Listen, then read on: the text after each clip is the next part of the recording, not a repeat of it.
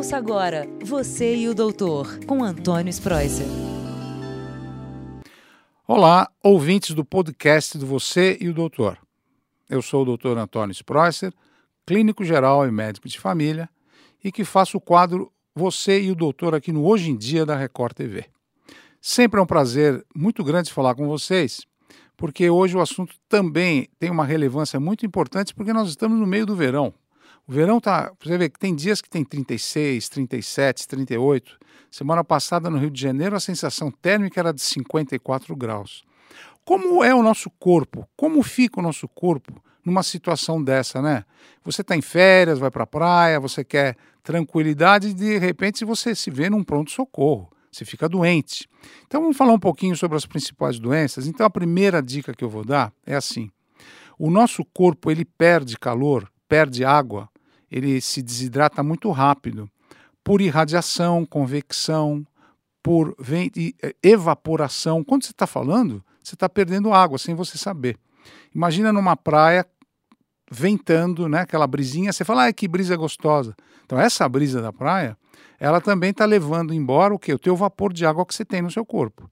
E você está perdendo líquido. Então qual a dica que eu vou dar? Começa a, a sentar, vai passear, vai andar, mas leva uma garrafa d'água, toma, por exemplo, um, dois, três litros de água no período que você ficar na praia, num período de quatro a seis horas, por exemplo, que você vai ficar, tome dois a três litros de água. Ah, doutor, mas eu adoro tomar uma caipirinha. Bom, a caipirinha, tudo bem, faz parte das tuas férias, mas ela vai desidratar você também. O álcool, por falar em álcool, ele é associado a festas, né? E festas é verão. Então não é a cerveja, não é a caipirinha, não é o vinho, não é que você vai tomar que você vai deixar de tomar. Não, pode tomar. Mas vamos combinar o seguinte: cada copo de caipirinha, ou cada copo de cerveja, ou cada copo de bebida alcoólica, eu vou tomar também de um a dois copos de água. Principalmente se for isso, estiver na praia. Então hidrate-se. E a outra dica: quando você for fazer xixi, dá uma olhadinha na cor da urina.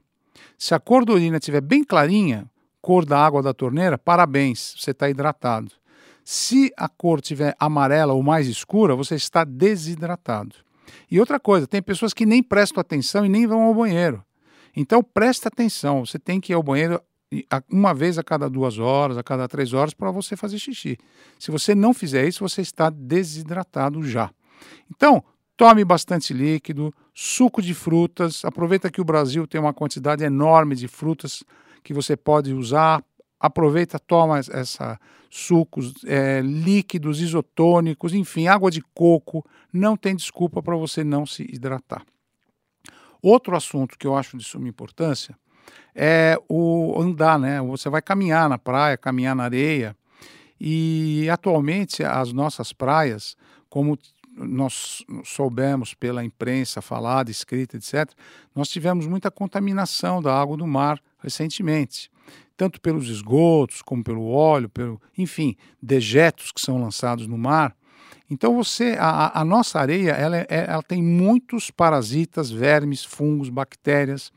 Então eu sei que é bom colocar o pé na areia, descansa, né, tira energia ruim, é, mas proteja-se Ande com uma sandália ou algum calçado de proteção quando você for fazer caminhadas na areia, e, e isso daí vai te proteger bastante contra uma série de, de parasitas e fungos que eu falei que podem te contaminar. Inclusive, tem um bichinho chamado bicho geográfico que ele mora nas fezes dos animais, principalmente dos cachorros, né? Então o cachorro está na areia, está lá, teu amigo levou o cachorro, ele faz cocô, você vai pisar, não vai ver, e porque tem água do mar também, e aí você vai pegar o geográfico e ele adora entrar na nossa pele. E ele caminha na nossa pele e vai fazendo vários túneis e coça, viu? E você tem uma micose que você não precisava ter pego se você usar um calçado apropriado. A outra dica que eu vou falar, ah, que aliás já dei no começo sobre a desidratação, é sobre o uso da bebida alcoólica. A gente sabe que quando você está na praia, você quer tomar cervejinha gelada, vai bebendo e tal, e você esquece que o álcool que tem nessas bebidas ele vai agir no seu corpo diretamente e vai para o cérebro. E aí você já vai ficar mais relaxado, já vai querer entrar no mar, vai querer nadar e você pode se afogar. Aí você fala, nossa, doutor, mas você é muito agressivo, como é que eu vou beber álcool e vou me afogar?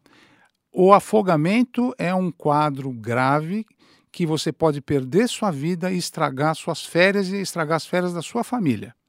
A gente observa na mídia hoje, por exemplo, aqui no Hoje em Dia, a gente viu uma família na Praia Grande que quase morreu. Por quê? A água estava na cintura, a menina perdeu o equilíbrio, a onda começou a levar para o fundo e você perde a vida assim. Então tome muito cuidado com a associação de bebida alcoólica e natação, ir para o mar e, e, e, misturar as coisas. Todo mundo já ouviu falar em congestão, né? A gente come, vai para o mar e morre de congestão. Existe mesmo congestão?